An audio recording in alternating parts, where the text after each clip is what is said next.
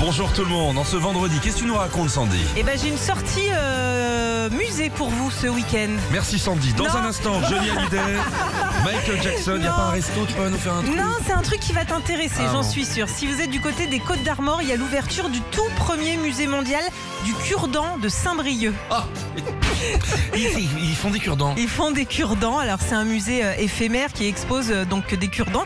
C'est Claudine Orvin qui est dentiscalpiste, c'est-à-dire que c'est une fan de cure-dents.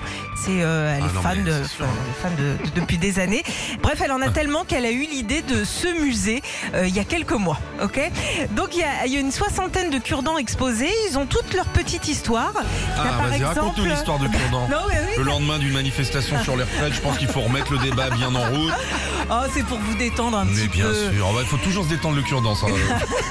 Allez, c'est vendredi, surtout. hein. moi j'ai prévu ce soir.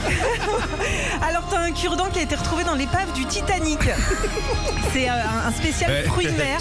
Je suis le roi du monde. Ah, C'est un spécial fruit de mer en or avec une forme particulière. En fait, t'as le t'as le cure-dent et tu le tiens euh, par une grosse pince de crabe.